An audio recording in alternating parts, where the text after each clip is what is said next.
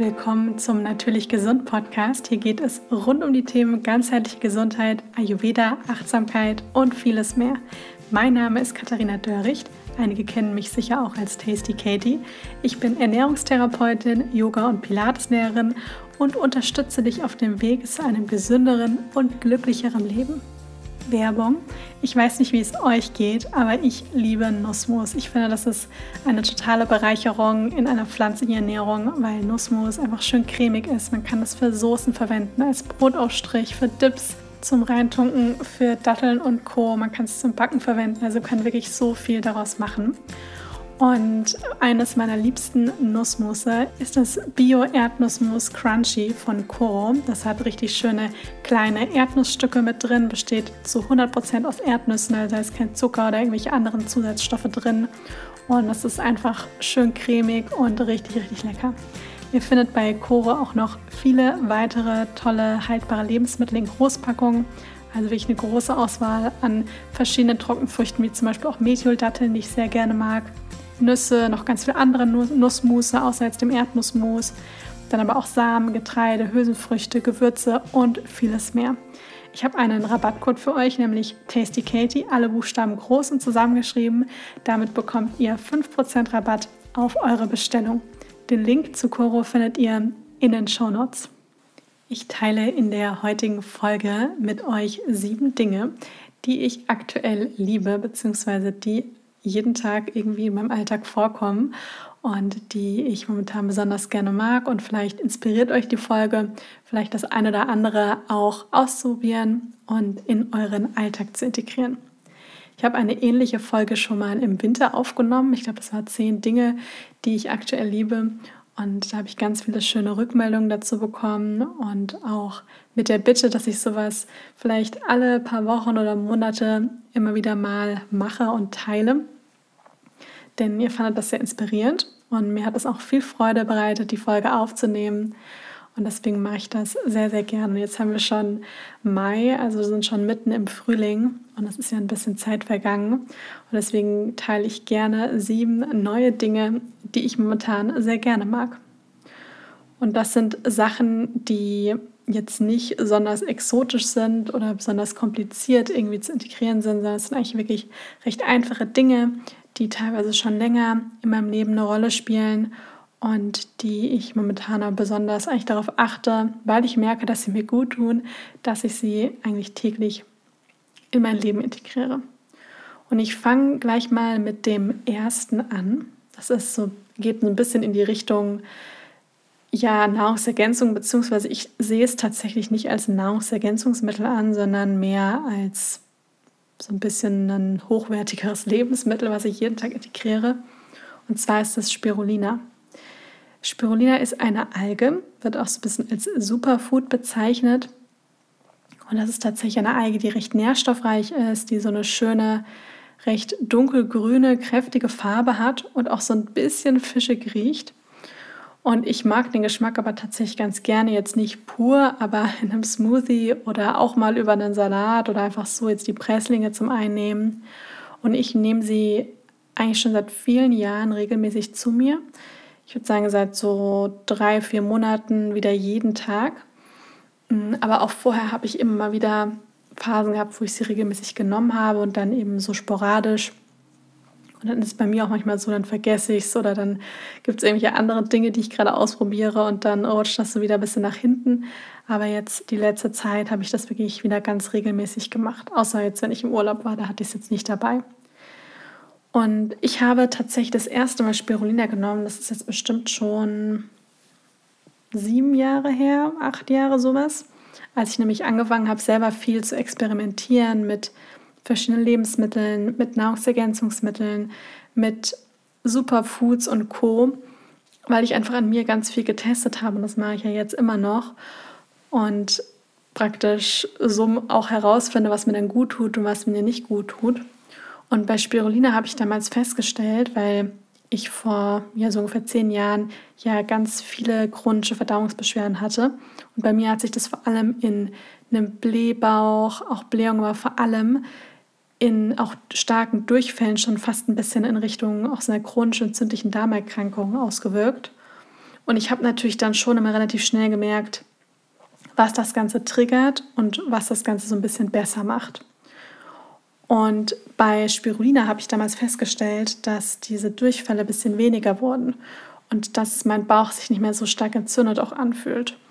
Und deswegen habe ich das dann damals, weil ich das Pulver fand ich damals noch ganz eklig. deswegen habe ich damals so wie so Kapseln genommen und irgendwann habe ich dann gesehen, okay, es gibt auch so richtige Presslinge, die wirklich nur, die jetzt auch keine Zellulose-Kapseln drumherum haben, sondern die wirklich nur aus gepresstem Spirulina-Pulver bestehen. Und da muss man dann schon einige einnehmen. Also nimmt man dann schon oft manchmal so acht Stück oder so am Tag, damit man auch einiges zu sich nimmt. Und beim reinen Pulver mache ich das eigentlich aktuell so, dass ich davon immer einen Teelöffel nehme, einmal am Tag einen Teelöffel und ich mache mir das in den Smoothie rein. Genau, den Smoothie, das ist der zweite Punkt. Das ist nämlich meine Spirulina Smoothie Bowl. Da werde ich gleich noch was dazu sagen. Und ähm, das ist eben ja etwas, was ich empfehlen kann, es mal ausprobieren und nur von mir sprechen kann und sagen kann, mir tut sehr gut. Ich merke nicht nur den Unterschied einfach bei der Verdauung, dass es mir gut tut, sondern auch, dass ich mehr Energie habe, wenn ich das einnehme und mich einfach insgesamt äh, wohler fühle. Ja, das ist ja nichts, die meisten Sachen, das ist ja nicht so, man nimmt das und dann stellt man fest, wow, das ganze Leben hat sich verändert, sondern es sind dann eher so kleine Dinge, wenn man dann auch langfristig das einnimmt, wo man dann der Zeit merkt, okay, das ist ein bisschen besser geworden, das ist vielleicht ein bisschen besser geworden. Und das Schöne an der Spirulina-Alge ist auch, dass sie eben auch eiweißreich ist. Ist jetzt nicht keine crazy Werte, ist jetzt nicht super, super proteinreich, aber sie ist tatsächlich auch eine ganz gute Proteinquelle enthält auch Eisen, auch sowas wie Vitamin A und ist auch recht reich an dem Farbstoff Chlorophyll. Deswegen hat die Spirulina-Alge ja auch diese schöne grüne Farbe.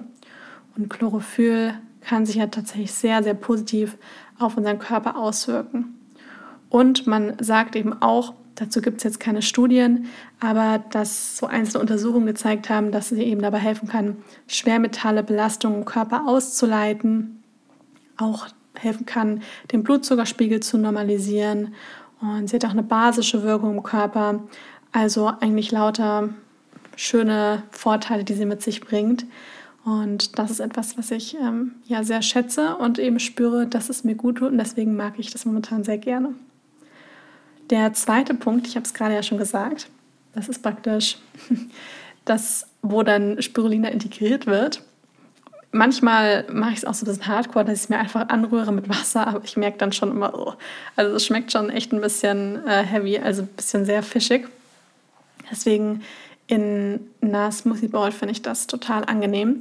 Und da mag ich dann diesen ganz leichten Spirulina-Geschmack auch ganz gerne. Und die hat dann auch eine schöne, kräftige, dunkelgrüne Farbe. Und in dieser Spirulina Smoothie Bowl mache ich eigentlich immer eine Banane oder ich mache immer nur eine Obstsorte rein, weil das ist nämlich auch so ein Punkt. Obst ist wundervoll. Ja, also ich will jetzt nicht sagen, Obst ist schlecht oder sowas, auf keinen Fall. Obst ist äh, toll, da sind Nährstoffe drin, da sind Ballaststoffe drin, das ist alles ganz wunderbar, aber im Obst ist halt eben auch Fruchtzucker. Und bei mir ist es so, ich hatte ja früher eine starke Candida-Überbesiedlung, also einen Pilz auch im Darm. Und einfach viele verschiedene Beschwerden und habe wirklich auch festgestellt, zu viel Obst tut mir nicht gut. Und das ist auch jetzt noch so. Also wenn ich mir da so einen Obstsmoothie mache, wo ich da irgendwie sechs verschiedene Obstsorten reinmache und ansonsten nicht mehr viele andere Dinge außer einer Pflanzenmilch, dann merke ich richtig, dann fängt es bei mir im Bauch richtig an zu gurgeln und kriege dann vielleicht so auch der Durchfall oder sowas. Also das geht für mich nicht so gut. Wenn ich aber eine Obstsorte im Smoothie drin habe, ist das wunderbar. Also deswegen, wenn ich so zwei Portionen Obst am Tag, also zum Beispiel eine Banane, einen Apfel esse oder Beeren, ähm, dann, dann ist das super für mich. Und deswegen bild, bild, also nee, nicht bilde, das ist Englisch, sondern ich kreiere die, kreiere meine Smoothies so, dass sie eigentlich eher zuckerarm sind. Und dann habe ich auch festgestellt, vertrage ich sie auch sehr gut und bekomme sie auch sehr gut. Das heißt, ich mache jetzt da in meinen Spirulina-Smoothie mache ich dann eine Banane oder eine gute Handvoll Beeren. Also zum Beispiel Blaubeeren oder jetzt kommen ja auch die Erdbeeren. Ja, aber ähm, immer nur eigentlich entweder oder. Ab und zu mache ich auch mal eine Banane und ein paar Beeren rein. Ja, das ist auch in Ordnung. Aber ich versuche da jetzt nicht irgendwie fünf verschiedene Obstsachen reinzutun. Für manche funktioniert es, dann ist es wunderbar, aber für mich eben nicht so gut. Also eine Banane oder Beeren, ein Teelöffel Spirulina. Dann mache ich hier ein Esslöffel pflanzliches Proteinpulver rein.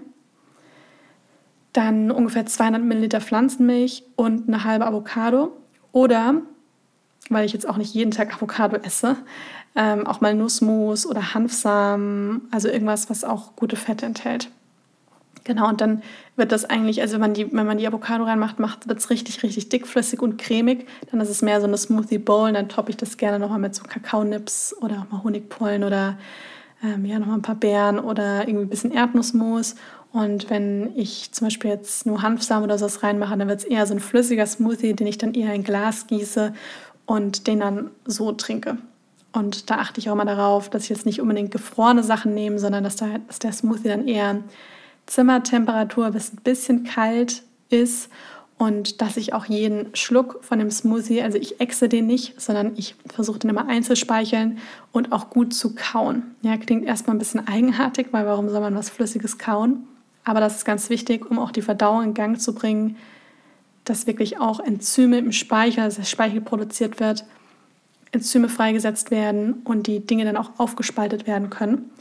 Deswegen ist dieses Kauen auch ganz, ganz wichtig, weil das vergessen manchmal viele, wenn sie einen Smoothie trinken und dann wird der einfach nur so runtergetrunken und dann merkt man eben gar nicht so richtig, wann man satt ist oder ähm, hat dann das Gefühl, man fühlt sich ein bisschen aufgebläht. Deswegen dieses Einspeicheln kann ich nur empfehlen. Ja, und im Winter zum Beispiel mache ich mir jetzt eigentlich nicht unbedingt einen Smoothie, weil da achte ich schon sehr auf diese ayurvedischen Empfehlungen, auch so ein bisschen nach den Jahreszeiten. Da ist bei mir dann auf jeden Fall eher ein warmes Frühstück dran. Aber jetzt im Frühjahr und im Sommer habe ich eben morgens auch mal, nicht immer, aber auch mal gerne eben so ein, so ein Smoothie. Und das ist dann bei mir eben meistens dieser Spirulina-Smoothie. Der dritte Punkt ist das Zitronenwasser, und zwar nicht nur Zitronenwasser, sondern Zitronenwasser mit einer Prise Salz. Klingt jetzt erstmal ein bisschen eigenartig. Ich mache ja morgens eigentlich immer, mache das eigentlich immer so, dass ich morgens mein heißes Wasser trinke. Und phasenweise wechsle ich das auch mal ab und trinke morgens warmes Zitronenwasser. Ja, das ist dann nicht kochend heiß, sondern das ist dann warm, damit der, die guten Inhaltsstoffe der Zitrone nicht verloren gehen. Und das mache ich, wie gesagt, nicht immer, aber phasenweise versuche ich dann auch immer wieder mal Abwechslung reinzubringen. Aber ich achte mal darauf, dass das Erste, was ich am Morgen zu mir nehme, auf jeden Fall warm ist. Ja, weil da habe ich wirklich durch die Erfahrung im Ayurveda gemerkt, das tut mir so, so gut, wenn das Erste am Morgen warm ist und am besten auch wirklich hauptsächlich Wasser ist. Ja, also ich trinke auch gerne mal einen Matcha, aber das ist das Zweite dann eher, was ich trinke. Und das Erste ist dann eher heißes Wasser oder warmes Wasser mit Zitronensaft.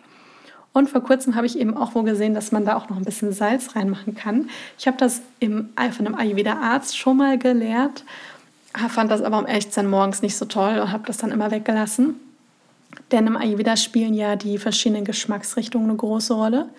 Also süß, sauer, salzig, bitter, scharf zusammenziehend.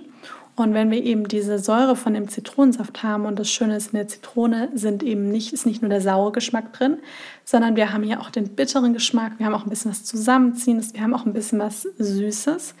Das Einzige, was wir jetzt nicht haben, ist was Scharfes. Und wenn wir da jetzt noch beim, bei dem warmen Wasser auch noch ein bisschen Salz dazugeben, und damit meine ich jetzt nicht einen halben Teelöffel, sondern wirklich nur so eine gute Prise. Also vielleicht so ein, ein Achtel Teelöffel. Ja, ein Achtel bis ein Viertel Teelöffel so ungefähr. Dann ist, schmeckt das auch gar nicht irgendwie sonderlich salzig, sondern es ist eigentlich relativ angenehm und es ist auch eine ganz schöne, wie so natürliche Elektrolyte-Mischung am Morgen. Ja, weil man dann eben schön diese Elektrolyte aus der Zitrone und dem Salz eben hat und die verschiedenen Geschmacksrichtungen und es wirkt eben auch noch basisch im Körper.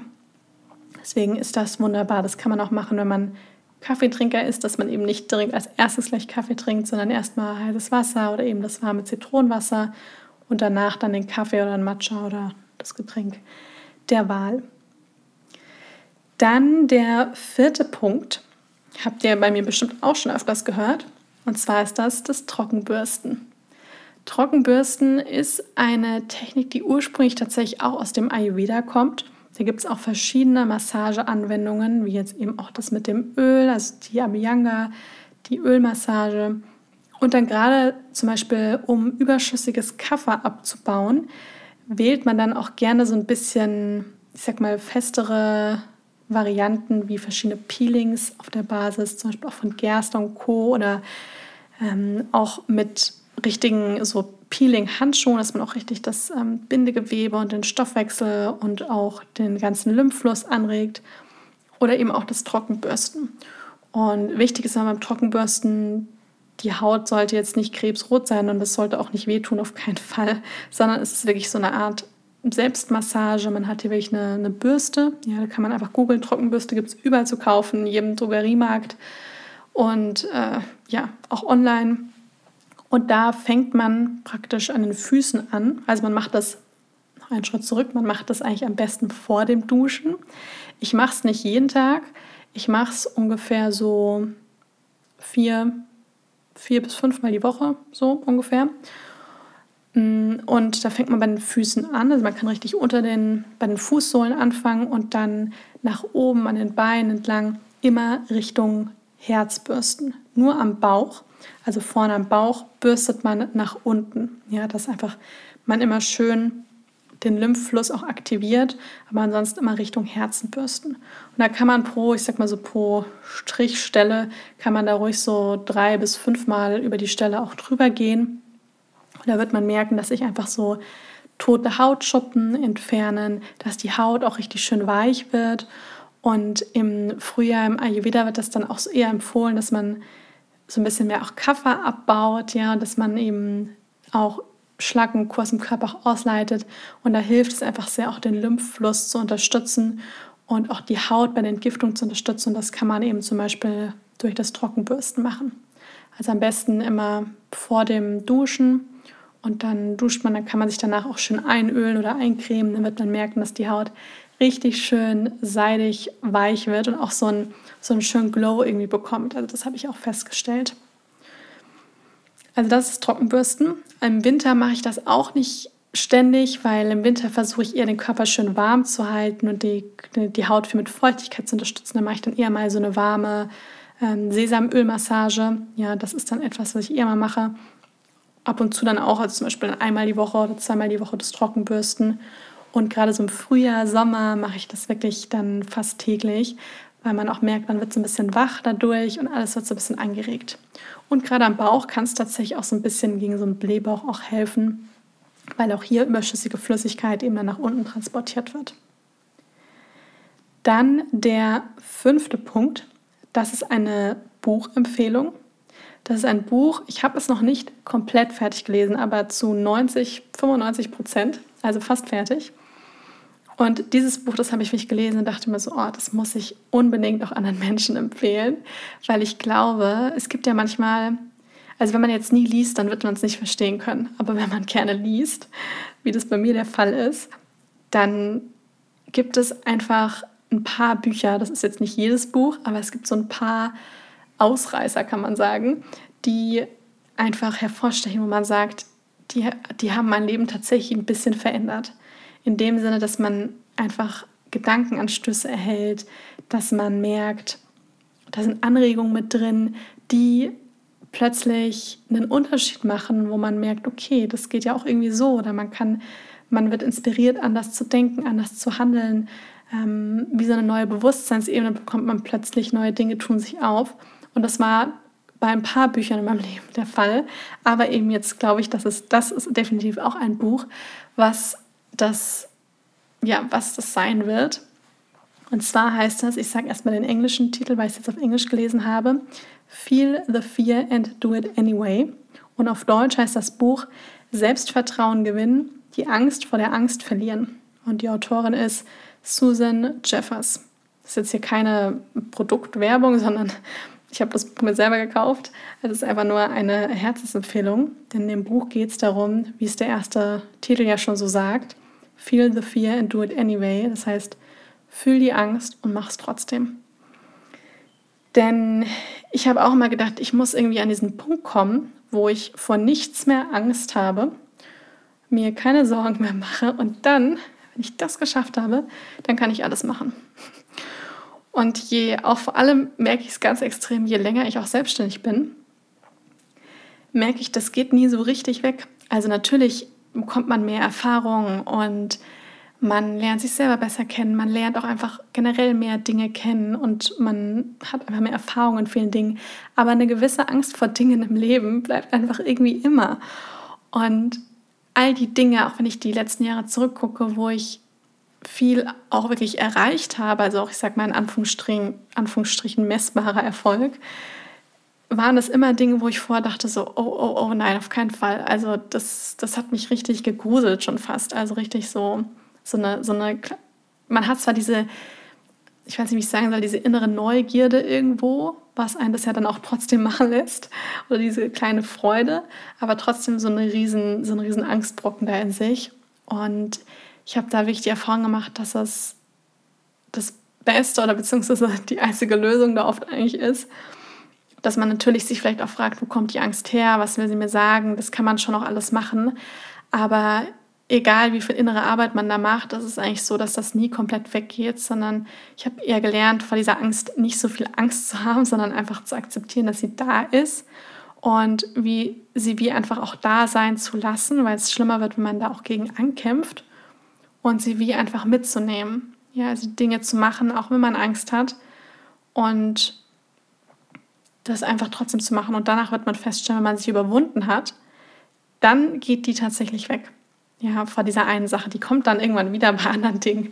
Aber das ist eigentlich das Einzige, wo man wirklich merkt, okay, wenn ich die Dinge einfach trotzdem mache, ja, und akzeptiere, dass die Angst einfach da ist und ich sie einfach irgendwo mitnehmen kann, und das Beste aus der Situation mache und vor allem auch nicht diese Angst ständig als etwas zu sehen, was mich so sehr auch daran hindert, vielleicht auch meine Ziele, meine Träume, meine ganzen Wünsche auch in die Tat umzusetzen und das dann wirklich einfach trotzdem zu machen und die Angst einfach da lassen, sie mitnehmen, dann merkt man mit der Zeit, wie die Angst tatsächlich ein bisschen kleiner wird, sie sich zwischendurch auch wieder aufbäumt und sie auch irgendwo jeder hat.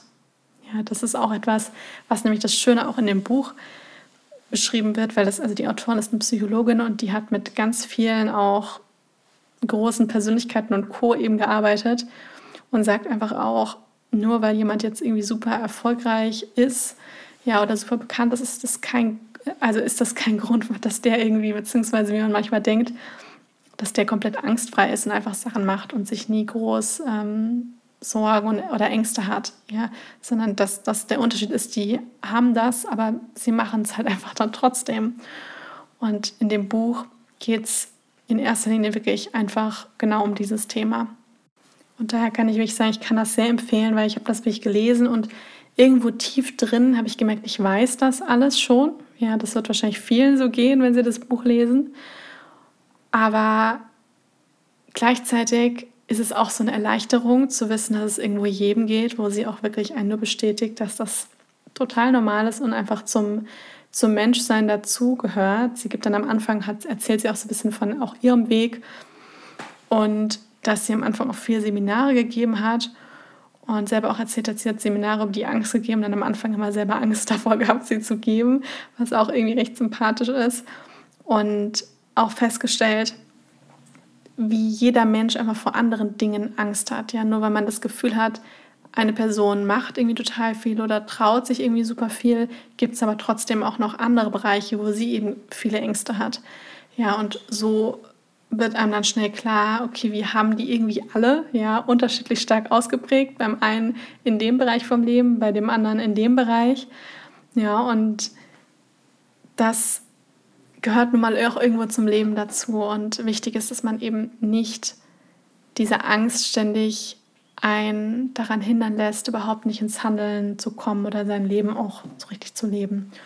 Und daher möchte ich euch das Buch sehr gerne empfehlen und sehr ans Herz legen, weil ich das einfach super, super schön finde und freue mich jetzt auch darauf, noch die letzten fünf oder zehn Prozent fertig zu lesen und äh, ja, die ganzen Dinge natürlich dann auch in die Tat umzusetzen. Ja, und fand das einfach finde das sehr bereichernd und kann mir vorstellen, dass ich es sicher nochmal lesen werde. Ja, das mache ich nämlich gerne mit Büchern, die mir sehr gut gefallen, dass ich sie dann ein, zwei Jahre später oder manchmal auch fünf Jahre später dann nochmal lese. Ja, und bin dann auch richtig Sachen rausschreibe oder Sachen markiere. und mir das dann auch ähm, versuche gut zu merken. Dann der sechste Punkt. Ich sag mal so, der, der sechste Punkt steht jetzt ja auch auf meiner Liste. Ich würde jetzt nicht sagen, es ist etwas, was ich liebe. Es ist aber etwas, was in meinem Leben einen großen Unterschied gemacht hat und was ich jedes Jahr immer wieder mache und jetzt vor kurzem eben auch wieder gemacht habe. Und zwar ist das eine Darmflora-Analyse. Ihr wisst ja, dass ich alles, was ich, also alles, was ich heute mache, ist daraus entstanden, weil ich vor zehn Jahren viele gesundheitliche Beschwerden hatte. Und etwas, was, sag mal so, am schlimmsten war, waren meine chronischen Verdauungsbeschwerden. Und mir konnte viele Jahre niemand helfen. Also, obwohl wir bei ganz vielen Ärzten, Unikliniken, Krankenhäusern und Co. waren, gab es nie, ich hatte ganz viele Untersuchungen, war in allen möglichen Röhren drin und so weiter. Man hat natürlich immer wieder festgestellt, erhöhte, leicht erhöhte Entzündungswerte. Die Blutwerte waren jetzt nicht sonderlich toll, aber es gab halt nie so eine richtige Diagnose. Und dann gab es aber tatsächlich einen, das war damals ein Heilpraktiker, der hat eine relativ einfache Darmflora-Analyse bei mir gemacht. Ja, also bei mir wurden vorher schon auch Stuhlproben ständig abgegeben, aber es wurde nie mal so eine richtige Darmflora-Analyse gemacht. Und da wurde eben festgestellt, dass ich eine starke Candida-Überbesiedlung habe, also einen Darmpilz praktisch dann ein starkes Leaky Gut, also so eine leuchtige Darmschleimhaut und so gut wie keine guten Milchsäurebakterien, also Lactobakterien mehr.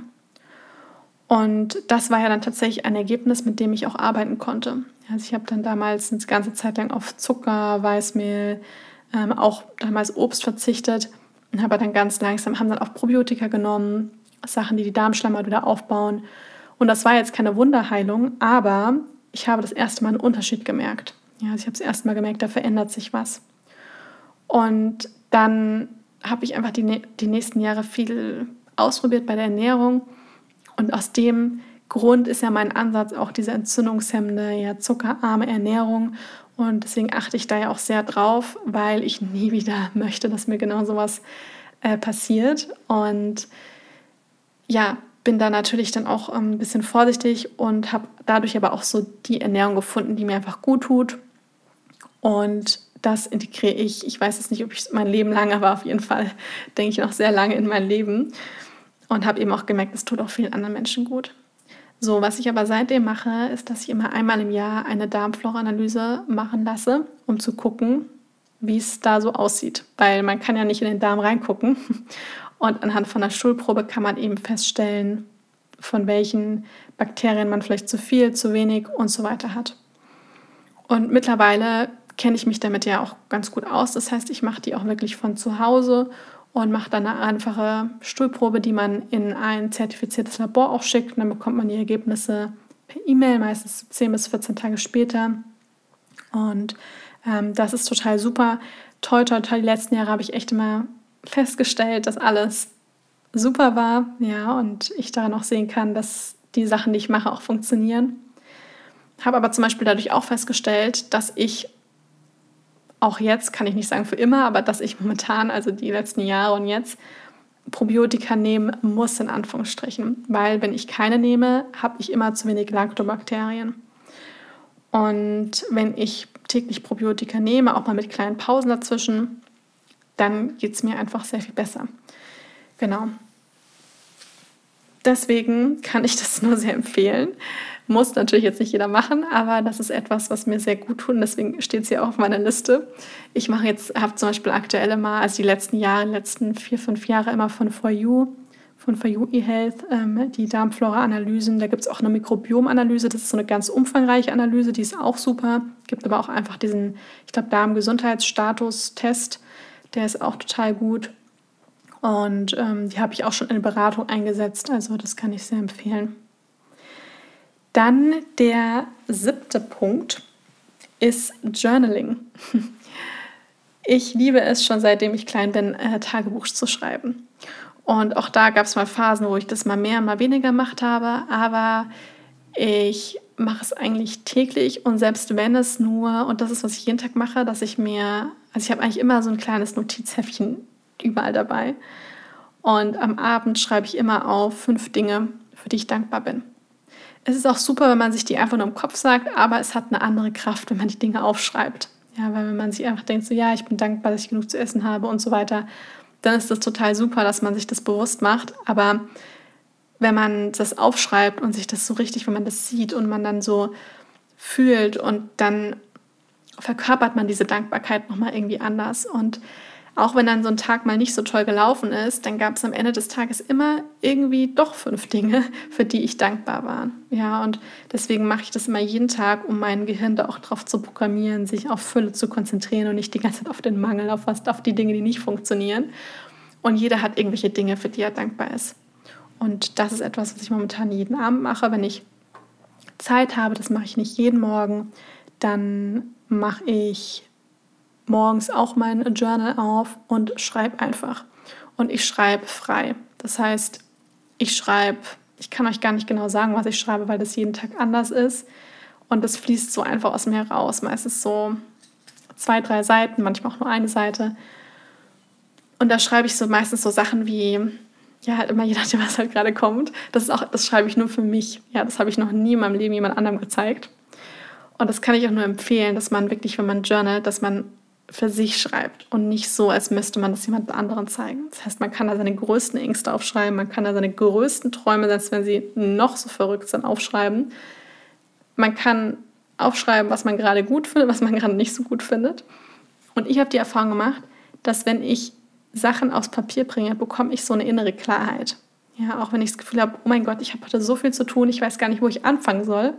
Und dann schreibe ich die Sachen auf und dann markiere ich mir, was am wichtigsten ist warum und dann oder setze mir Ziele und teile diese Ziele in kleine Einzelziele, kleine Unterziele und bekomme einfach dann so eine innere Klarheit, was ich, was ich machen kann, ja, und ähm, wie ich jetzt, was auch die ersten Schritte sind.